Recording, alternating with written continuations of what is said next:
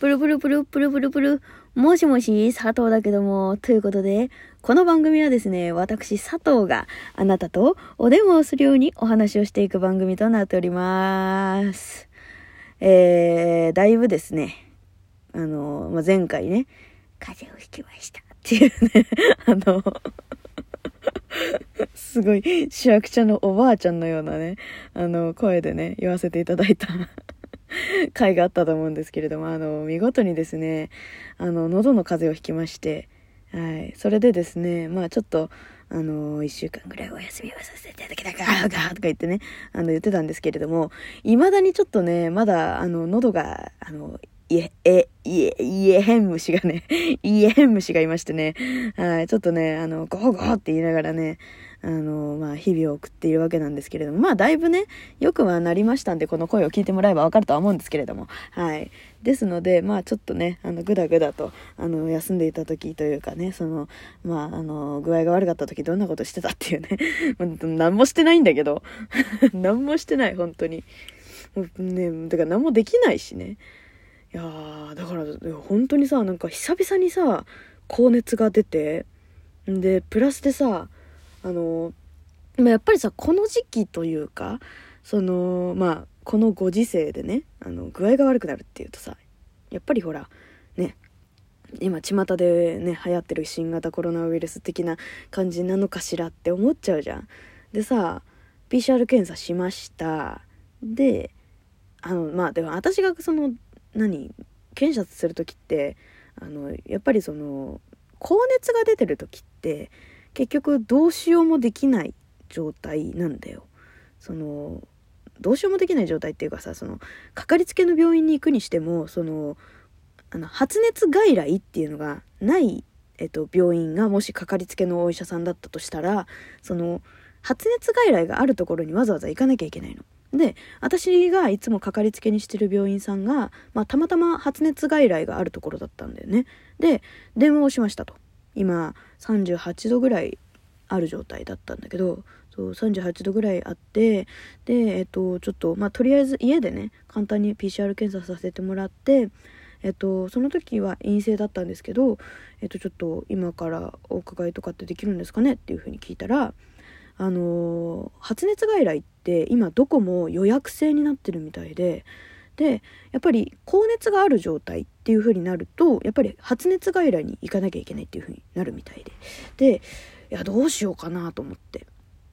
でまあ他の病院さんってあったりするんですかねっていう風に聞いたら私もそこのかかりつけ医さんしか正直知らなかったから。で他のところも予約がいっぱいですっていう風になっちゃうと嫌だなと思ったから聞いたら「あそうですねあの市の方にそういう風に全部管轄してあの一斉にねあの予約があの回ってるところがあるんでそっちにちょっと聞いてもらっていいですか？みたいな話になってでそこにまああの電話を。だからなんかそのなんとかしコロナ対策の発熱の外来の受付みたいなね あのなんか電話するとかあるじゃん。そう。でそこに電話したらまあ繋がらない繋がらない。そう。で私もう本当に熱つらくてもういやとりあえず寝ちゃおうと思って。で寝てで、まあ、とりあえずその熱止めの薬を買ってきてもらってでそれを飲んでたんですよ。そしたらまああのまあ、前にねコロナウイルス疑惑が出た時に私あの本当に1週間ぐらい熱がずっと続いてた状態。だからもう本当に医者に行かないと死ぬと思ったの。その時は。そう。だから電話ももうほんと死ぬほどかけてって感じだったんだけど今回2日ぐらいで熱が引いたんだよね。でその代わり喉がすっごい痛くて。で熱冷,、ま、冷めたしと思って。で熱がなんなんていうの？引いてで喉が痛いってなって。まあでももちろん PCR 検査したよ。したらまあ陰性。あじゃあこれ咽頭炎の熱だったんだなと思って。扁桃腺が腫れてたから。それでまあ扁桃腺のお医者さんに行ったらそのなんかまあコロナウイルスとかっていう可能性もあるんですかねって聞いたらあの熱が収まってるしやっぱ扁桃腺が腫れてるから多分多分っていうかその扁桃炎だと思いますよっていうふうに言われて。で扁桃炎っていうかねあの咽頭炎っていうあの扁桃腺の奥喉の本当に突き当たりのところが腫れるっていうあの炎症だったみたいで私結構扁桃腺腫れるタイプなんだよ。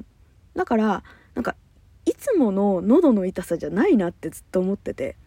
で喉が痛くて飲み込むなんか物が飲み込めないみたいな感じだったの。でその物飲み込めないしもう本当にねあの熱が出てて飲み込めないっていうのはまあ熱が出てる時はあったんだけどでもその熱が下がってで飲み物飲むのも本当に喉めっちゃ痛いのでもなんかあっあっあっみたいなもうなんかゲホゲホっていう風になるかならないかみたいな。なんていうの？なんて言うんだろうな。本当になんかもう、あの、みたいなの、死にそうな犬みたいになりながらでやってたんだけど、そう、本当にきつくて。でも、その、咽頭炎ですねって診断されて、で、薬処方してもらって飲んで、それで、やっぱりね、薬飲んだ直後はね、めっちゃ大丈夫なの。だからやっぱ薬の効果ってすげえなと思って。そうで、抗菌剤とっていうので、まあ今、ちょっとね、まだね、痰が絡んでる状態なんだよね。そう、だからね、あのー、まあ、完全に治りきってるわけではないんだけど、でもだいぶ良くなって。いや、もう本当にね、もうその間にさ、あの、イベントごとが3件ぐらいあの入っていたにもかかわらず全部ちょっと申し訳ないんですけどあの体調崩しましてって言って。そう。本当にねもう本当に申し訳ない。もう各所にだだ謝りをしてすいません本当に。すいませんちょっとあのすいませんって言って。そう。みんなね皆さん本当にあの本当に申し訳ないという気持ちでそうあのねもうよりによってさもう日頃さなんかそういうさなんかあの何をあのなんかイベントごとみたいなのさあのなかなかね参加しない佐藤なのにさたまたまたまたま3件もさなんか5日間とか1週間の間にさ3件ぐらい入ったやつをさ もう全部全部お断りしてさもう何様みたいなね佐藤何様なみたいな。ほんとそんな感じだったんだけど。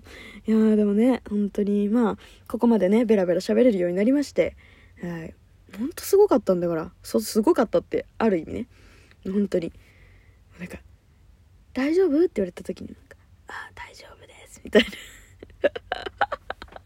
マジで。まだね、あの、多分日頃ね、佐藤の声聞いてる人はね、おい、まだ治りきってねえじゃねえか、バカ野郎って思うかもしんないけど、いやでもこれ本当に治ってる方な。マジで。